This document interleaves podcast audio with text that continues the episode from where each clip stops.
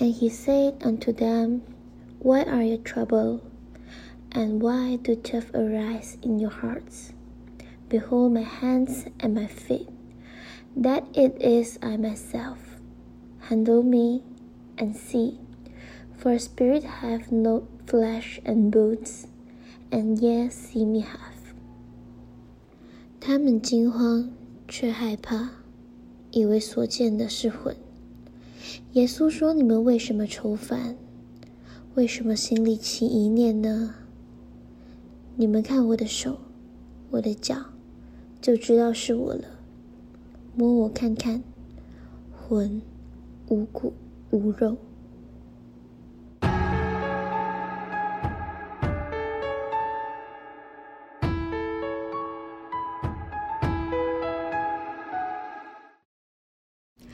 这天清晨，宗主差点就迟到了。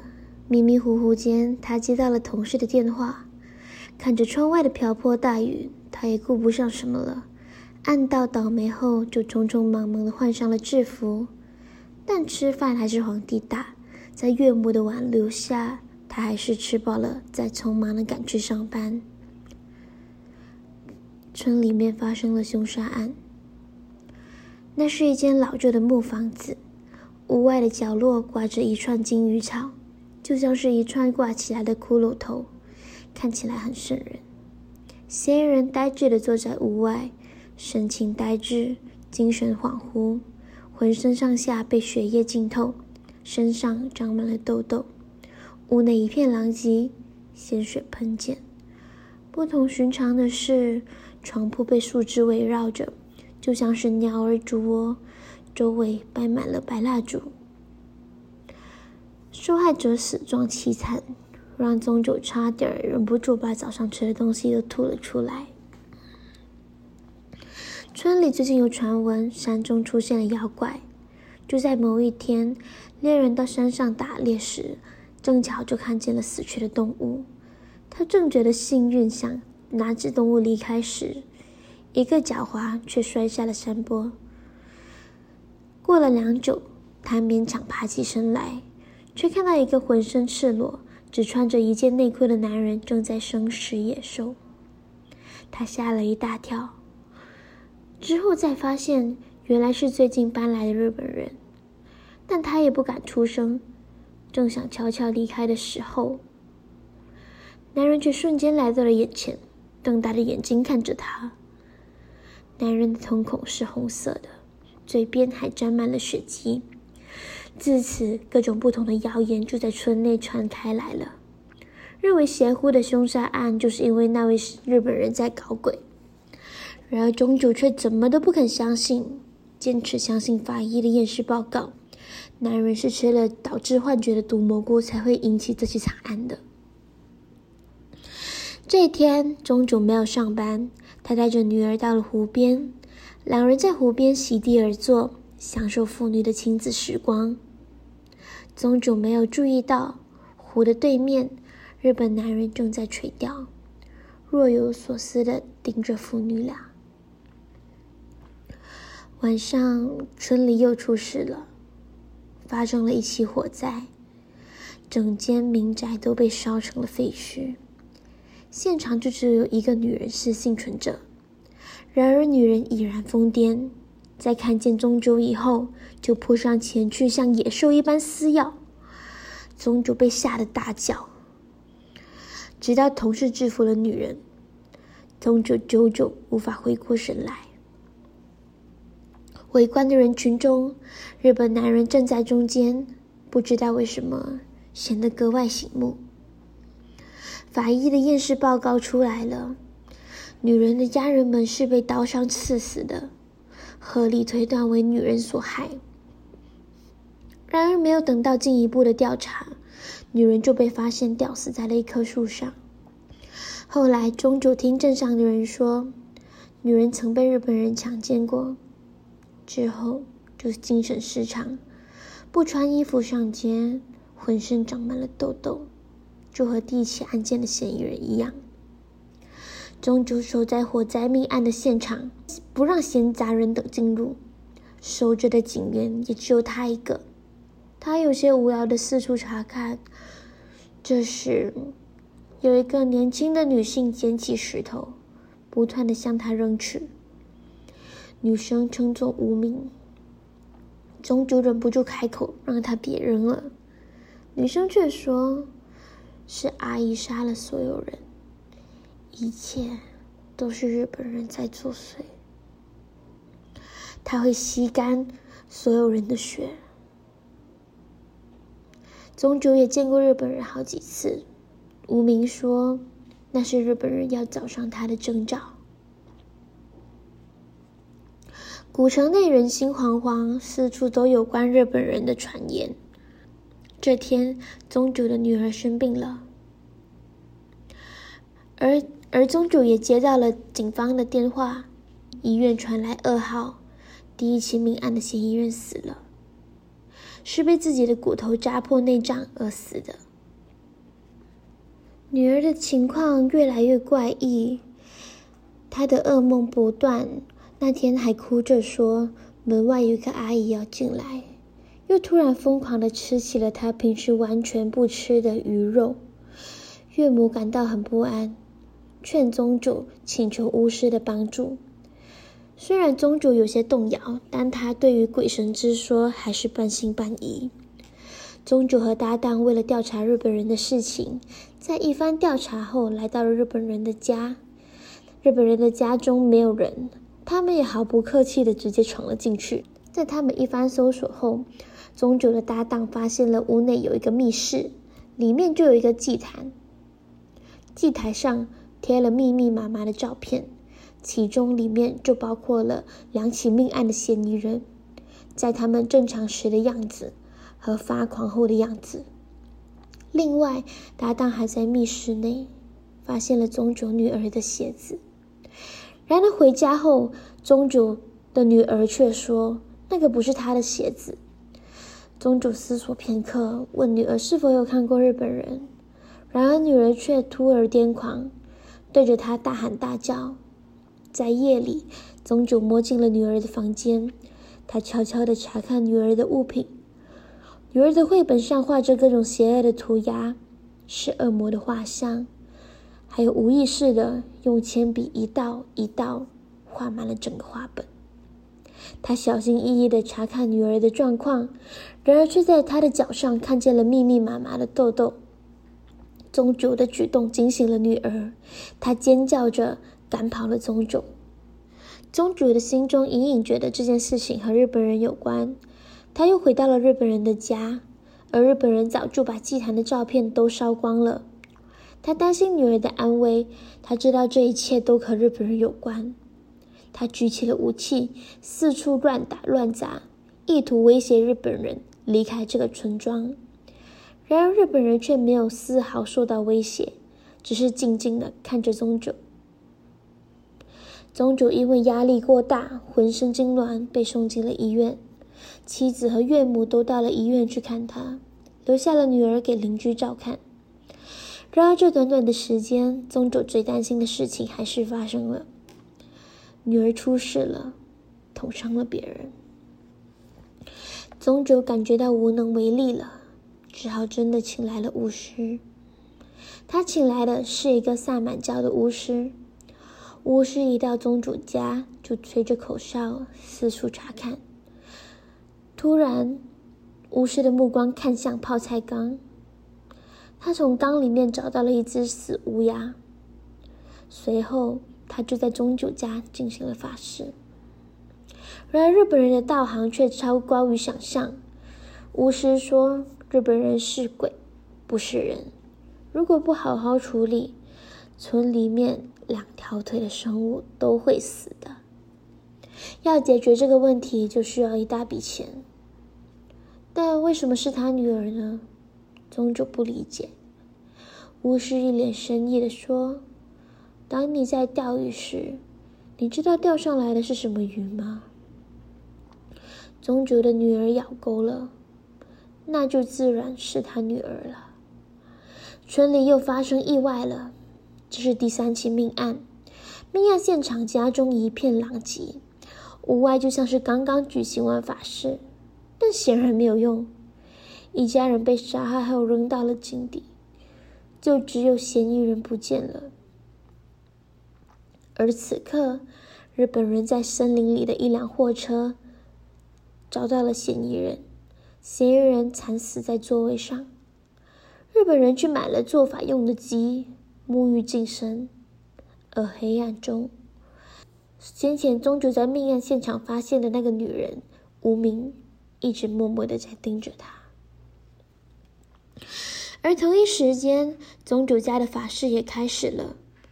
就好像是在和日本隔空斗法，双方都使出了最大的架势。宗主的女儿在屋内痛苦不堪，不断的尖叫呻吟着，就好像是两方对立之后产生的结果都显现在她的身上。女儿虚弱的瘫倒在地，四肢扭曲，拼命的叫着爸爸，祈求终止法事的进行。宗主终于忍不住了，他冲到祭坛。掀翻了所有的道具和法器，让他们住手。宗主无计可施，看着女儿痛苦的模样，把她送进了医院。然而另一边，日本人痛苦的住手了。而那时，无名的身影一闪而过。宗主和一群好朋友聚在一起，为女儿的事情烦恼。有人提议道：“既然日本人是鬼。”那就杀掉他就好了吧。于是众人再次气势汹汹的来到日本人的家，然而日本人却不在家。当他们想离开时，先前死在货车上的那个嫌疑人却出现了，而他呈现着怪异的模样，就好像是活死人、僵尸的样子。众人拼死的与他打斗。就在大家都快撑不住时，他的身体扭曲，就突然去世了。这时，大家也发现了草丛中日本人的身影，大家追上他，把他合力一起把他推下了悬崖。宗主赶到了医院，在把日本人推下悬崖后，女儿似乎又恢复了正常，而那时候他以为一切都结束了。因此，他看到巫师打来的电话，也不再接。然而，事情根本没有想象中那么简单。村里面又再次发生了命案。当初发现日本人家里祭坛的宗主搭档出事了，他手持利刃杀害了全家。而村中的神职人员以为牧师的助祭，目睹着一连串事情的发生，原本坚定的信仰。也开始一步一步崩溃。巫师联系不到宗主，就亲自找到了宗主家。而这时，无名从暗处出现。巫师一看到他，鲜血就从鼻腔、口腔喷涌而出。无名从暗处走了出来，让巫师滚开这个地方。巫师逃也似的开车离开了这个地方。他收拾了所有的神像和法器，离开了。然而在路途中，又出现了大量的飞蛾挡在车前，他看不清楚路况，就只好停了下来。巫师再次打电话给宗九，他说他看错了，日本人不是鬼，那个女人，也就是无名，才是鬼。宗九回到家里，发现女儿不见了。他到外面去寻找女儿，路途中却遇到了无名。无名说：“如果你现在回去，全家就会牺牲。当鸡鸣三声后，恶魔就会中陷阱。所以现在，千万不。”要回去。宗主不理解，日本人不是死了吗？但无名却说，日本人不会死。宗主不明白，他问无名到底是人还是鬼？他已经分不清楚了。而就在这个时候，宗主又接到了巫师的电话。巫师说：“千万不要相信无名的话，他是鬼，不能被疑惑，不能被迷惑，要赶快回家救女儿。无名说，巫师和日本人是一伙的，千万不能相信。宗九又问无名，日本人为什么要这么做？无名说，是因为他女儿的父亲犯了罪，是他先怀疑别人，还想把别人杀死。宗九有些崩溃，那是因为他的女儿生病在先啊，他不顾一切就要往家里跑去。无名情急之下拉住了宗主的手，这时宗主才注意到，无名身上穿着的是过世受害者的衣服。而不远处，女儿的发卡落在了无名身后。由此，宗主判定这个女人绝对不是人，无名就是鬼。他不顾一切往家中跑去，在他进门的一瞬间，门口的金鱼草瞬间枯萎，而无名无法阻止，在宗主的身后歇斯底里的叫喊着。宗主家。女儿在餐桌旁大鱼大肉，粗暴的把食物塞进嘴里。后来，他手持利刃，杀害了母亲和外婆，剩下最后一口气的宗主蜷缩在角落，奄奄一息，眼神呆滞。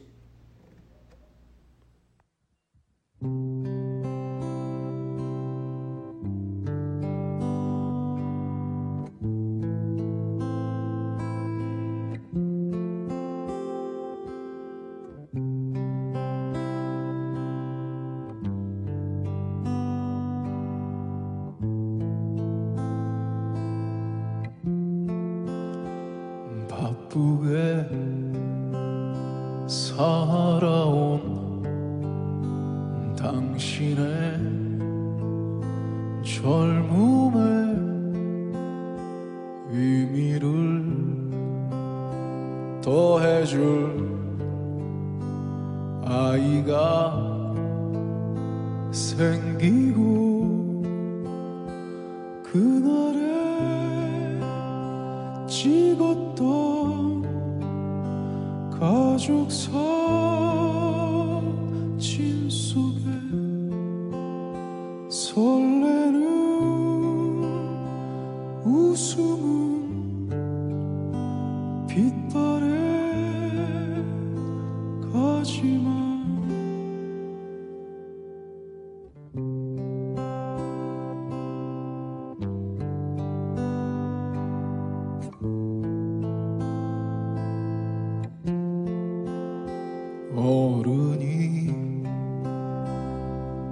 되어서 현실에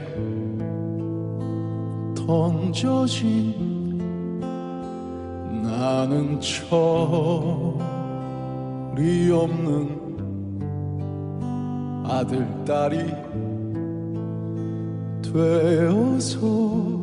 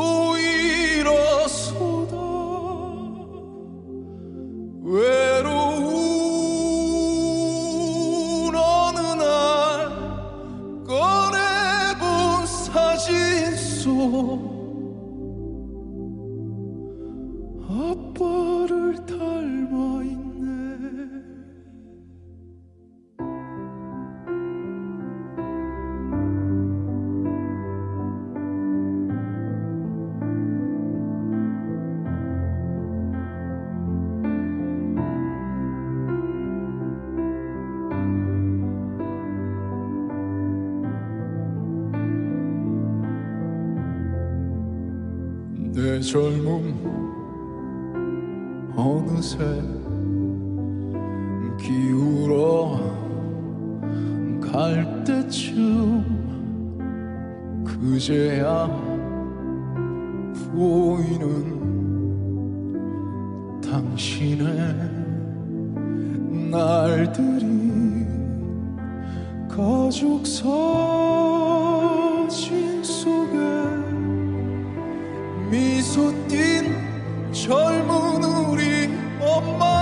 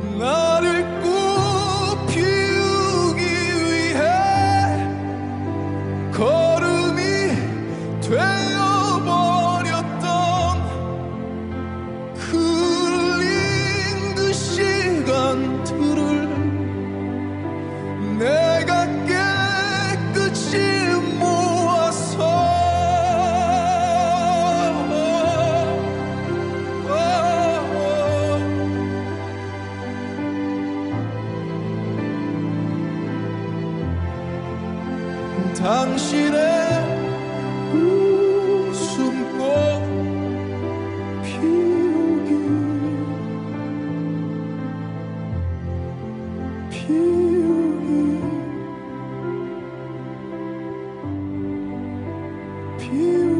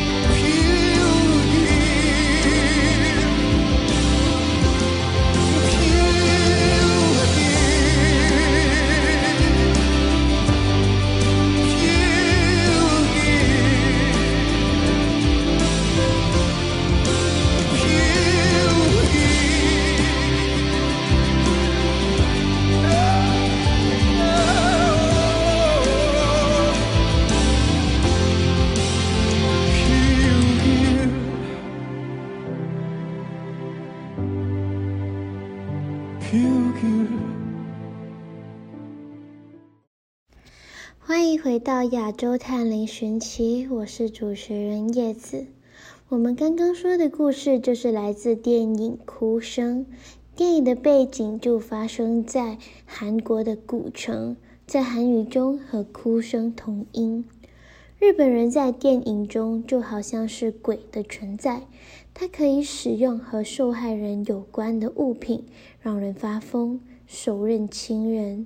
而故事使用日本人为反方的原因可以有两个：第一，日本人与韩国人属于东亚人，脸孔看起来相似，若不开口会难以分清楚是不是韩国人，就和宗主在最后一直和日本人和无名之间不断纠结，到底谁才是鬼，因为两者太相似了。两个人看起来都很值得怀疑。另外，日本人在历史上对韩国来说有着不可磨灭的创伤，而在故事发生的村庄里面，日本人也属于是外来者，也因此带来了毁灭性的灾难，就如同历史上的事件一样。一开始看起来是有方的巫师，为什么会突然变成恶鬼的助手呢？还记得我们之前说过的泰国电影《萨满》吗？《萨满》就是哭声导演后来的作品。在《萨满》的结尾，咒女心切的 Noi 为了拯救女儿，请了八阳神附体。然而他却不知道附在他身上的是什么，因此导致了最后的悲剧。而在这部电影里，巫师同样身为萨满的巫师。他为了得到神的力量，为了从求助者的手上敛财，就胡乱的请神上身。谁知道请上来的却是恶鬼，日本人。因此，他就成为了日本人的工具。在宗主之前，就有曾经做过法事的人家里出事。而为什么又是宗主的女儿呢？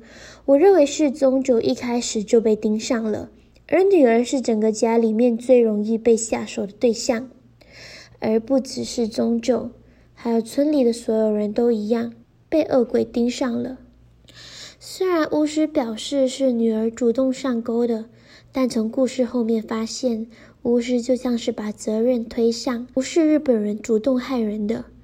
然而，要目标上钩，也要日本人扔出鱼饵，就好像第二起案件的嫌疑人一样，是被日本人性侵的，代表是日本人主动找上他，而非他受到了日本人的诱惑而上钩。对于电影的解析就到这边结束喽，那我是叶子，我们下期再见，拜拜。